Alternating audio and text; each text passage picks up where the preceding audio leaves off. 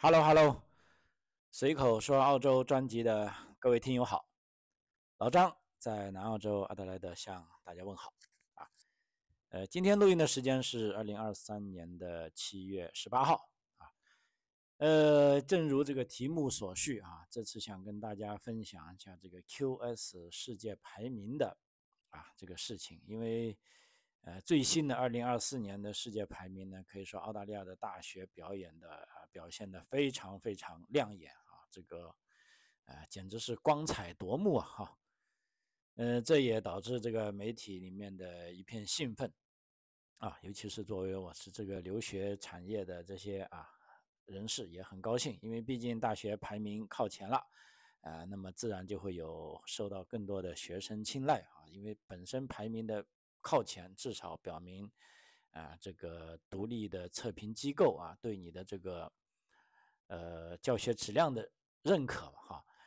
所以我一直也想来做一期节目啊，因为另一方面有非常多的啊学生啊，跟这些同学们的家长啊，也在问这个事情。因为这个 QS 的世界排名呢，其实对啊咱们这个学生的影响是很大的啊，大到什么程度呢？我待会在中间会跟大家。讲一讲，因为我也是去查了啊。一方面对你，如果你要留在澳洲也有好处；另一方面，如果有的朋友说，哎，我就是在这里度一下经，我要回，比如说我要回中国，那么中国一些大的城市呢，更是写的清清楚楚啊。这个对个人的影响其实是挺大的啊。那所以我在做这期节目的时候呢，也在想到底怎么个做法呢？因为呃，一方面也是通过啊媒体，通过网络。去看一些信息啊，甚至通过这个测评机构的官方网站去看他们是怎么样的指标啊。同时呢，我也会问一下在本地的一些啊本地学生跟留学生啊，对这些什么样的监管啊。但基本上啊，老是觉得还是做的不太如意啊，所以一直以来都呃在犹豫，到底以什么角度来讲这个事情。那么碰巧的是呢，呃，这段时间啊，不是我不是每每周都会去打一下高尔夫球嘛，啊，这个俱乐部哈，正好我认识一个啊老头啊，其实人家还不是老头啊，嗯，跟他聊着聊着啊，嗯，因为两个人都是各自打嘛，他老是在我后面，我就说要不我们就一起打，这样呢，一来可以节省一些时间啊，不要让后面的人等太久；第二，两个人呢可以互相。啊，鼓励一下，或者球搞丢了呢，你两双眼睛去找，总好过一双眼睛找啊。结果他也很愉快啊。那么，所以这时候呢，有的时候是他找我，有的时候我找他。我们大概打了几次球，那话多了呢，才发现这家伙原来就是阿德莱德大学的，专门负责这个国际学生啊，这个等于说申请 offer 来了，由他们来审核这些资料啊，并确定要不要。给录取通知书这些学生，哎，这我就很高兴了啊！因为其实澳大利亚老实说，一般人对中国的了解不是太多的哈，因为这个中国对他们来说这个太远了，他们也不 care 这些事情啊。反而呢，就是说跟中国有一些生意来往的，就像这些啊，比如说你出口红酒去中国啊，或者你出口木材去中国，出口粮食，哎。这个他们有可能有机会去啊，或者至少会去一下香港，哎，这个是对中国是了解的会比较全面的啊。另外一种呢，就是大学里的这些啊，尤其是负责国际学生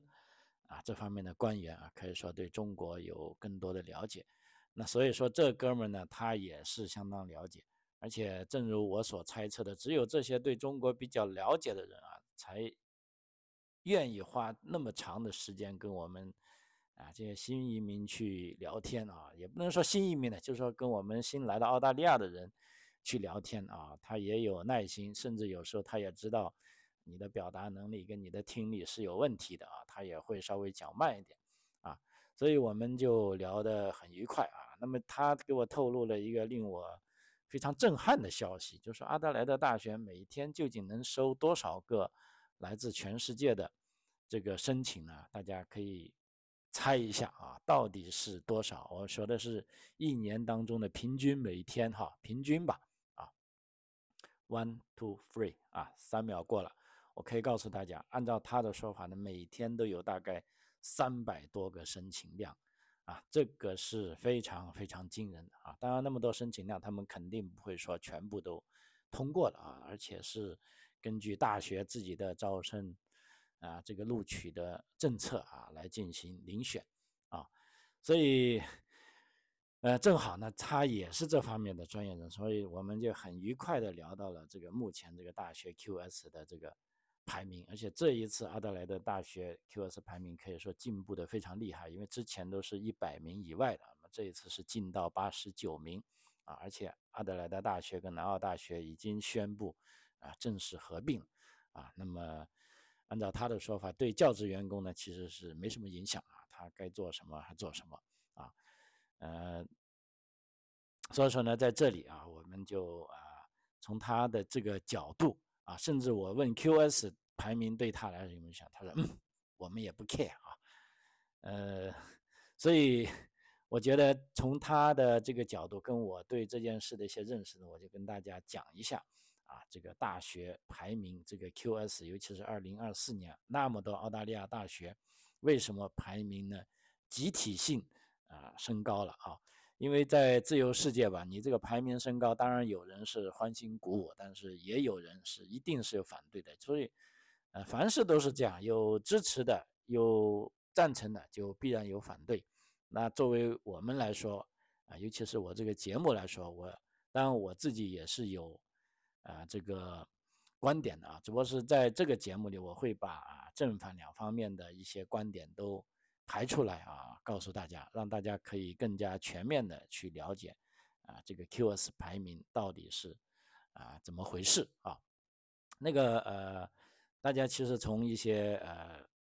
网上也好，各种媒体也可以查到，这个 QS 通常呢是指这个 QS 世界大学排名，它是其实是由英国的一家国际教育市场咨询公司叫啊 Conticory Simons 啊，它就简称 QS。由由这家私人公司所发表的年度的世界大学排名啊，呃，所以为什么有人说它也不权威？那大家总以为这是什么一个高大上的某个大学推出的，不是啊，它反而是一家私人的啊国际教育市场调查咨询公司所发布的世界大学排名啊。但这个 QS 呢，当然它也是。呃，有来历、有背景啊。因为早期呢，它最初是与这个泰晤士高等教育合作，叫 THE 啊。当时呢，他们是共同推出了，应该在二零二四年的时候是推出了叫呃泰晤士高等教育 NQS 世界大学排名啊。这也是相对于较早的啊全球大学的排名啊。但是它这个 QS 呢，跟这个泰晤士高等教育的排名呢，他们只是合作了六年。啊，那么在二零幺零年起，啊就终止合作啊。但是现在我们也啊知道啊，即便 QS 跟这个 THE 终止了合作，两者都开始发表各自的啊世界排名啊。但目前来说啊，呃，QS 的全球教育啊，它一般是每年夏季会进行排名更新啊。像今年呢，就是在大概六月底的时候进行的。啊，排名更新啊，那么同时呢，我们知道 QS 这个虽然它是一个私人公司呢，但是它的排名还是受到这个啊市场的认可的啊，因为就目前看来啊，QS 世界大学排名呢，呃会被承认是参与机构最多啊，这个世界影响范围最广的排名之一啊。现在全球四大这个大学排名机构呢，啊我可以数一下，比如说第一个是。QS，第二个是之前他合作的伙伴叫呃 THE，也叫泰晤士高等教育世界排名啊，还有一个是美国的叫 US News 世界排名大学，还有一个叫做软科世界大学学术排名啊，目前基本上是被公认为这个世界上啊比较权威的啊世界大学排名啊，可以说呢。呃，这个 QS 的排名呢，无论你高不高兴啊，它还是被业界所认可的啊。因为这个 QS 世界大学排名呢，它是将这个啊学术声誉啊、雇主声誉啊、师生比例，还有这个比如说学术研究论文这个已发表论文的被引用率啊，以及国际化等作为这个评分标准而且它的问卷调查形式呢是以公开而且透明，从而获得世上最为瞩目的大学排行榜之一啊。当然了，那么另一方面，啊，也有人抨击它是由于有了过多的主观指标和甚至一些商业化的指标而受到批评啊。这也导致很多高校的得分项缺失啊，总分出现啊有比较大的偏差，就是说反对者就提出这个观点啊，所以说呢，它这个 QS 大学排名呢，基本上啊，它是每年在夏季的时候发布，而且呢，呃，可以说它是啊，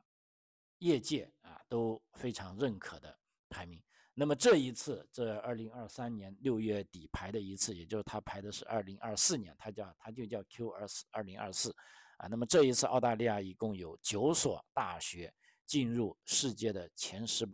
前一百名啊，其中又有一共有十五所大学进入全球前二百名啊。那么这个呢，其实是啊非常非常了不起的。那么为什么澳大利亚的大学？这一次啊，冲的那么高呢？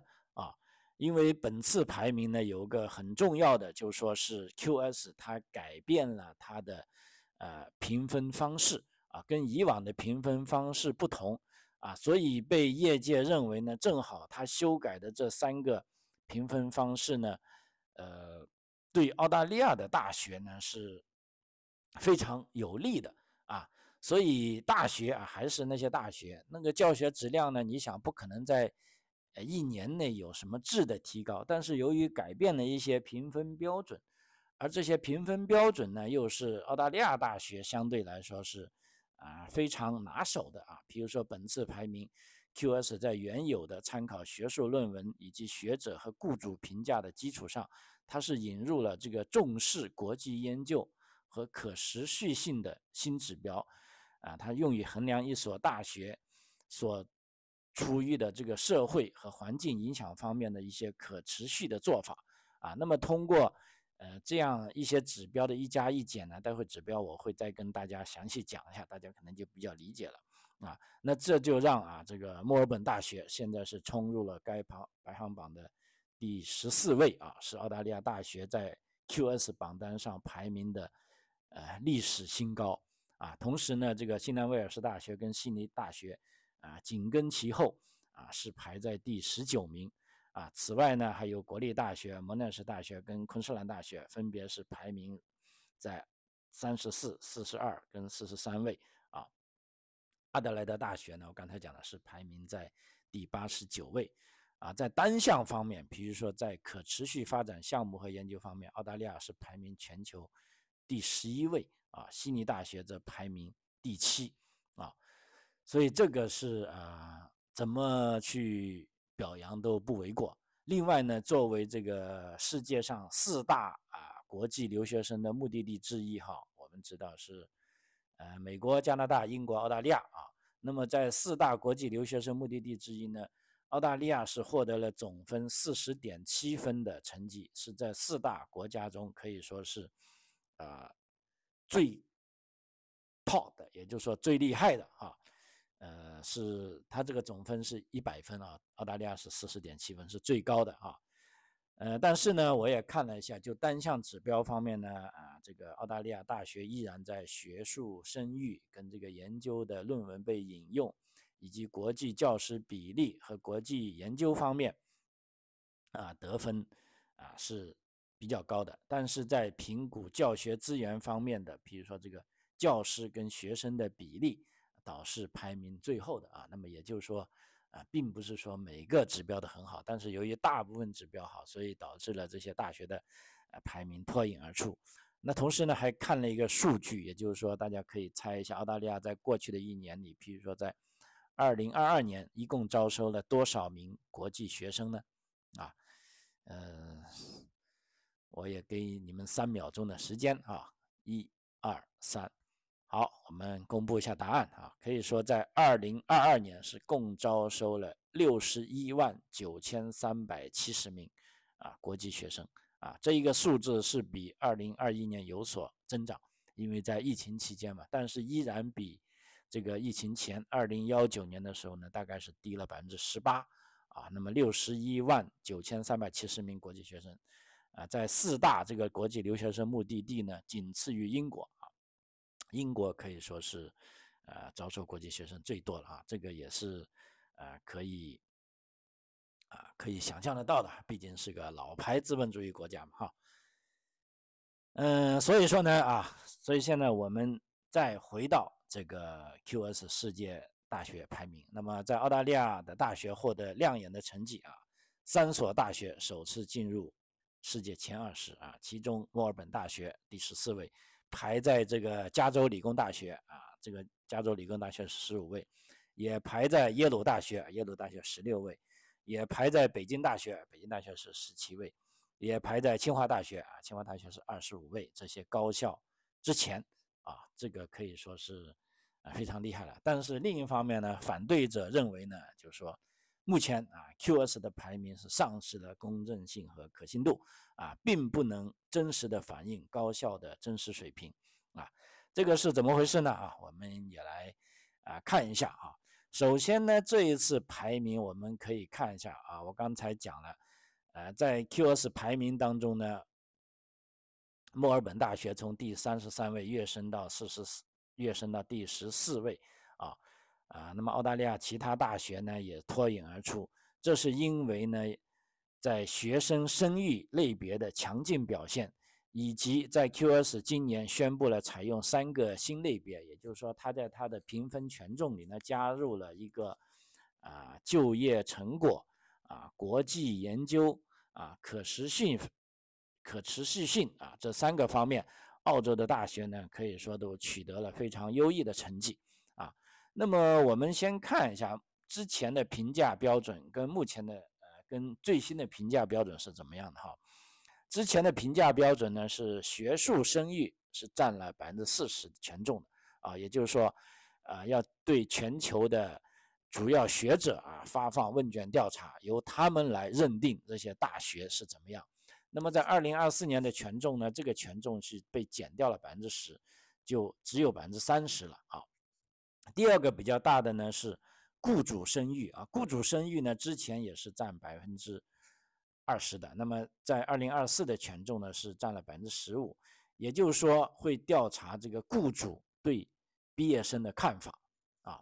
然后呢一个很大的就说是啊师生比啊，就是教学。就是说，教学资源跟教学素质方面的考量，这个师生比呢，之前也是占百分之二十的啊，但是新的呃权重呢，二零二四年呢是只占了百分之十啊啊，这个是基本上是减了一半了啊。那么多出来百分之十五干嘛去了呢？待会我会告诉大家。然后再讲一下三个没有变化的啊，比如说第一个是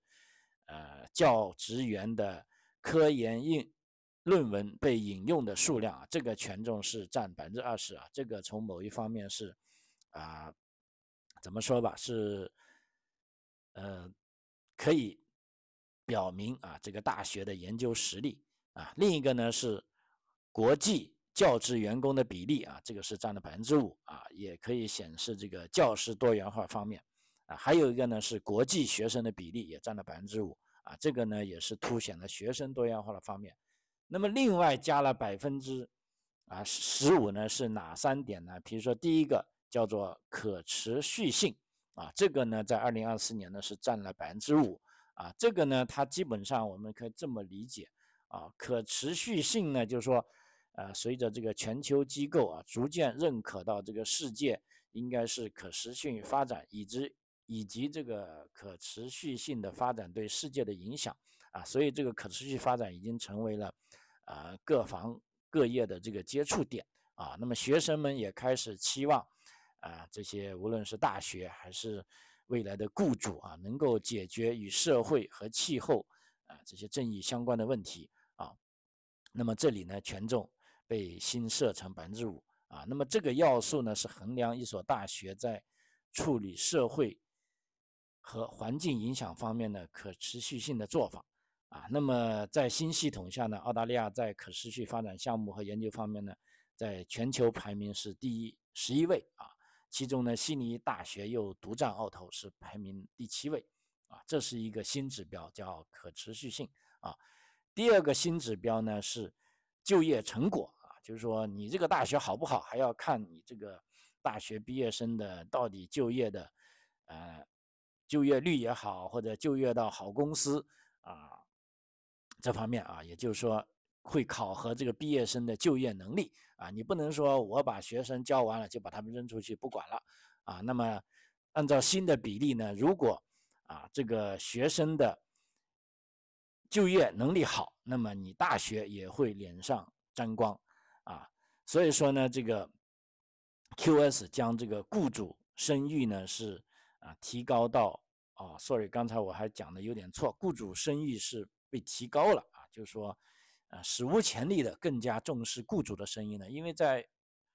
呃 QS 二零二三版本的时候呢，雇主声誉是只占了百分之十的。啊，那么在新的这个方面呢，雇主声誉呢是啊占了百分之十五，也就是说是增加了啊。那么并将这个就业成果的权重增加了百分之五啊，也就是说你必须要确保这个毕业生是受到社会的认可的啊。这个也对学呃高校老师说也有了新的压力啊。同时呢，还有一个叫国际研究网络。啊，这个是占了百分之五啊，那么这个也是比较新颖的，也就是说，啊，它这个为了印证这个学校在这个高校在全球参与度方面啊的这个参与能力啊，占了百分之五啊，它是认识研究在改变世界方面重要性的另一种方面啊，该指标专门提供了有关研究机构研究这个国际联系程度的见解，以及更广泛的认识到合作研究的。啊，重要性啊，所以呢，这么三个呃权重的加入呢，就正好。那么这几方面呢，就是澳大利亚这些大学啊所擅长的啊。那么这么一做呢，就啊，澳大利亚大学呢集体啊可以说是啊窜上来了啊，这个分数可以说是非常惊人的啊。那么另一方面，我们再看一下啊，在进入前一百名的中国大陆的大学啊，包含是由啊北京大学第十七位啊，清华大学二十五位啊，浙江大学四十四位，复旦大学第五十位，以及上海交通大学第五十一位啊，这么几所进入前一百名的啊。但去年排名第九十四位的，中国科学技术大学则跌出了前一百名啊。呃，香港大学呢，基本上啊，在香港的大学中，这一次排名呢都啊，如果一定要说赢家输家呢，香港大学应该是算是啊集体的输家了啊。香港大学，比如说是排名第二十六位，比去年下跌五位啊。香港中文大学排名第四十七位啊，香港科技大学排名第六十位啊，香港理工大学排名第六十五位。啊，香港城市大学排名第啊七十位啊。呃，另一方面，亚洲最好的大学我，看了一下，应该是国立这个呃新加坡大学啊。新加坡大学是在亚洲那么多大学中是啊排名最高的啊。OK，这就是具体的结果跟他一些呃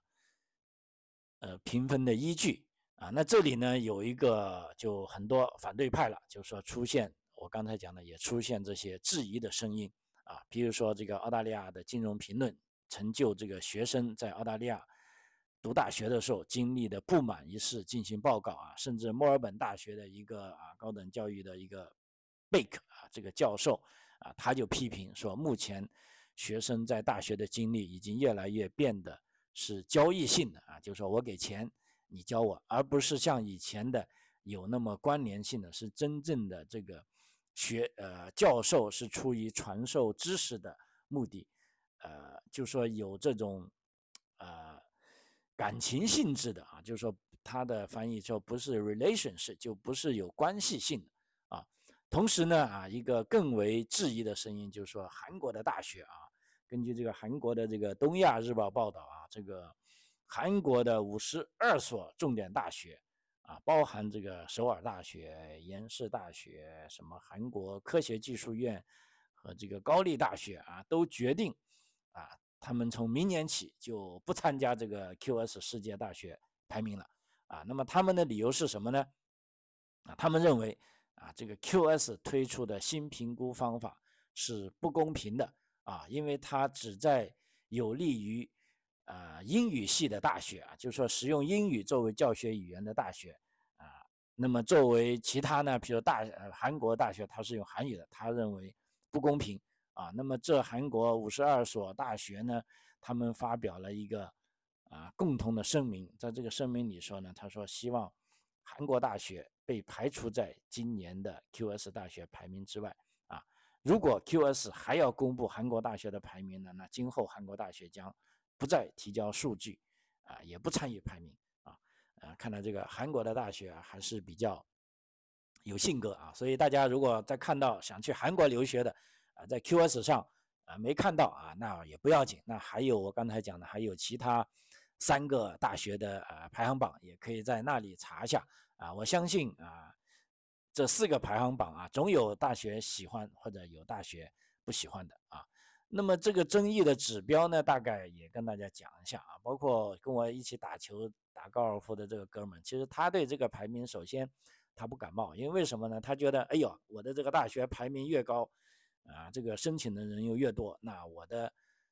工作就更累啊，我还不想那么多人申请。啊，事实上，我觉得这个 人也是啊，他自己已经是很爽的了，他甚至不需要全职工作啊，他每周只需要啊去三天就行了。他说，啊，他无法忍受一天到晚坐在办公室啊，他必须要往外走走啊，所以他申请的班呢，他不是全职的啊。但是即便这样，他已经觉得很累了啊。那么最具争议的指标呢是，啊，刚才讲的是评估大学与海外其他大学研究合作关系的国际研究网络。因为这个指数呢，是通过将啊每个大学研究合作国家数量除以呃研究合作机构数量啊进行简单计算啊，这个其实很容易理解。我举个例子啊，比如说这个呃大学啊，就叫 A 大学吧，如果它与十个国家的二十个机构进行研究工作，那么它的得分呢就是十除以二十，就会得零零点五分。如果 B 大学呢，它与十个国家的十个机构进行研究工作，则得分就一啊。那大家就看出来了，反而 B 大学它跟别的机构合作的少，它反而得分高，这样就会导致研究机构合作更少，反而得分更高的奇怪的结果啊。所以这些反对人士就指出说，啊，这种评估方法不合理。啊，因为如果以这种数学的算法，老实说，我现在觉得好像也是很怪，这肯定是不合理。问题就是说，这中间呢，比如说你对这个研究合作机构到底是怎么样认定啊，这个很关键啊。当然了，这个就不是我们这一期所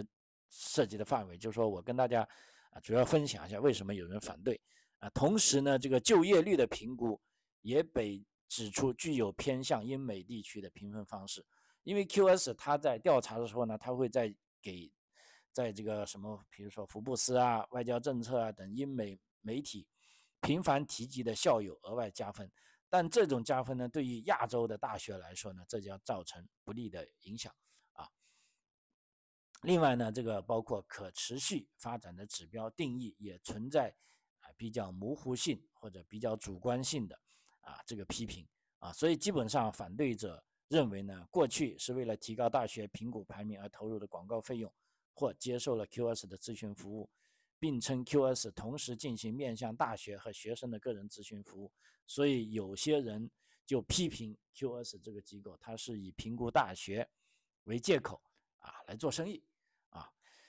呃，所以包括跟我一起打球的这哥们，他也认为啊，他说他自己的感觉，他的大学进步没那么厉害，但是却评出来，哎，又那么厉害。总而言之，他这这，啊，他的观点是无所谓啊，你爱怎么评怎么评，反正我的活就这么多啊。那么最后再说说这个，呃，排名啊，就是这样，不仅是 QS 的排名，哪怕你其他的排名，每一个排名出来啊，都是有。包有贬有赞有弹啊，这个都无所谓。但是我们一定要知道这里面是为什么，因为，呃，即便是我我刚才举了，即便是高考啊，也有人认为它是公平的，也有人认为它是不公平的啊。那么这世界啊，就是这么丰富多彩的。作为我们认识一个新的东西呢，我的观点就是说，你要从全面的观点。第二，一定要从正反两面啊，就是说，凡是一件事情，一定会有人赞成、赞成、赞成，但是一定也要有人反对啊啊！你从正反两方面啊去看他们的论据，然后去调查这些事实，大概你就可以得出你自己的这个结论啊。那么这个排名的。它显示出了什么趋势呢？其实一个很重要的结果呢，就是在过去的二十年里，啊，这个高等教育发生了重大的变化啊。譬如说，人们是越来越关注学生的就业能力，这也促使了高校加强了对就业能力的关注啊。因为在激烈竞争的这个全球就业市场中，学生离开大学时，他所背负的债务比任何时候都高啊。比如说，现在澳洲的大学，你别看他们学生读得很爽，因为本地学生都不用交学费，也不是不用交，其实都是由国家贷款。那么既然是贷了款，跟你说这是贷款的，不是给你的，对不对？那么你出去之后要还的，如果你连一份好的工作都找不到啊，那你怎么还这些贷款呢？啊，那这个不仅是澳洲的大学啊，包括美国的大学都深受这个啊这方面的影响啊，因为读大学来说。按照这些西方国家的定义呢，并不是说每人都需要的啊。那么你要去读，那你就要自己负责任啊，甚至你还不能全部由家长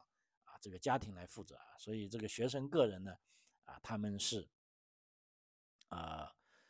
需要啊知道这种背景啊。那么在从二零幺八年到二零幺四年中呢，从我们也看到排名呢，从来自亚洲、拉丁美洲。中东和非洲的大学在世界排名的这个代表性是大幅增加啊，因为我看了一下，在二零幺八年的时候，这些地区是占了排名的百分之三十七，啊，到了二零二四年这个排名呢，这数字已经增长到百分之啊四十六啊。还有一个呢，是一个就是说大家可以看到，就中国因素啊，就目前来说呢，在这种研究工作的推动下，中国正在成为研究中心啊，因为中国的排名尤其显著的上升啊。因为目前中国可以说是世界上最大的这个论文研究生产国啊，他们的论文的研究的引用率呢也越来越高，这意味着中国所做的研究质量啊，的确是啊，尤其是这些来自高校的研究质量是拉高了啊，他们在大学的排名。但与此同时呢，在传统上啊表现强劲的啊这个美国跟英国排名是略有下降，只不过这个下降呢，并不意味着他们的情况变得。更糟糕，只不过是说呢，这也表明世界各地的其他机构正在改进啊，并且缩小距离啊。譬如说，跑得最快的人依然是跑得最快的人，但是其他的人正在缩小他们的时间与差距啊。这也是我们在这个呃事件所看到的事实就是这样啊。领头的也许还在领头，但是后面的呃追踪的也可以说是追得越来越近了啊。呃，那另外一方面呢，在欧盟啊，这个欧洲的大学在国际化指标呢，可以说是持续啊表现的非常出色的啊。呃，目前我们看到啊，这个欧盟的大学呢，总体来说啊，还是啊非常啊非常好的哈。嗯，具体的排名我就因为欧洲的我就不太关注了，但是整体来说呢，啊，你要如果要去欧洲上大学，那么还是。啊，通过 QS 来研究啊，寻找大学呢还是非常靠谱的啊。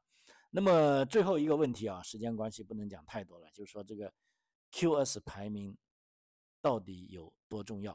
啊？因为从学术、声誉、教育资源到教师质量、研究产出，排名靠前的大学在学术上是有较强的能力，也有也有可能为学生提供较多的资机会啊，跟资源啊。虽然我们知道啊，这个大学和就业不可分割，因此 QS 也考虑了啊这个就业竞争力和雇主的声誉啊，包括排名靠前的学校就能提高学生的这个职场竞争力啊。我们也知道选大学啊，绝不应该仅以几张表单为几张榜单为标准，但是榜单仅能作为学生了解意向大学的起点。那么，如果作为要留学澳洲的朋友来说啊，最后一个核心问题了，QS 排名跟你的关系到底大不大啊？尤其是回中国，那么这里呢，我是做了一些检索，发现啊，这个 QS 跟留学生的关系可不简单。比如说，魔都啊，上海市，如果你毕业了想回中国工作，那一般来说，上海是作为海归所在。最高啊，第一选择。那这时候呢，按照这个上海社保局的规定，留学生可以凭借学生排名，直接以零门槛落户上海。啊，具体的啊，我看了一下这个上海人社局颁布的针对世界排名前一百毕业生的落户政策。比如说，这个学校在前五十的院校毕业，那么你呢就不需要社保基数以及工作时间的要求。如果有试用期，那这试用期结束后就立马能够申办落户啊，获得上海户籍啊。那如果你是这个院校是在前一百名的 QS，那也没关系，也不需要社保基数要求，但是有累积六个月的工作经验，就是说有六个月的啊社保缴纳社保的啊工作，也就是说累积六个月的工作经验就可以落户上海了啊。那么。呃，这个户口的问题啊，就我相信来自中国的朋友，你们应该知道啊，这个有多作用啊，有多重要啊。好啊，也就是说啊，这个 QS 的排名啊，它不是一个神奇的榜单啊，但是它实实在在啊是有方方面面的好处的啊。所以在建议大家，如果你对海外的大学两眼一抹黑的时候，不妨也可以看一下 QS 的排名。同时，我在节目里所讲的其他三大榜单啊，你都可以。啊，综合一下啊，这样呢就可以啊，我认为呢是相对来说比较可以科学的认定啊那一所大学是否